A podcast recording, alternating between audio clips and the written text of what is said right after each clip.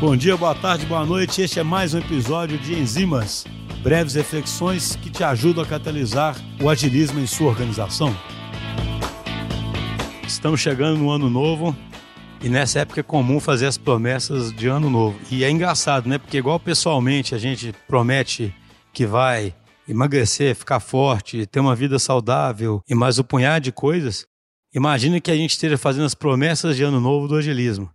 Então a gente vai prometer fazer um tanto de coisa, nós vamos mudar a estrutura organizacional da empresa, nós vamos fazer os times ficarem com autonomia, mas para isso nós vamos fazer com que o RH mude a forma de bonificar as pessoas, nós vamos fazer com que todos os líderes mudem o comportamento deles e agora passem a realmente atuarem mais como líderes jardineiros. Nós vamos fazer tanta coisa que a gente volta àquela sensação de imobilidade. A gente volta àquela sensação de que, na verdade, não vai conseguir fazer nada.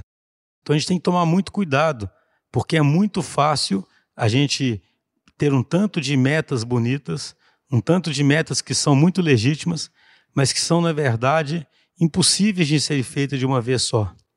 Então, esse enzima aqui é só para te lembrar do seguinte: a missão de ficar ágil é muito grande, a jornada é longa, a jornada não é fácil.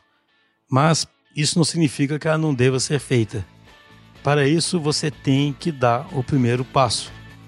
Se você quiser saber mais sobre isso, veja o nosso episódio The Fucking First Step.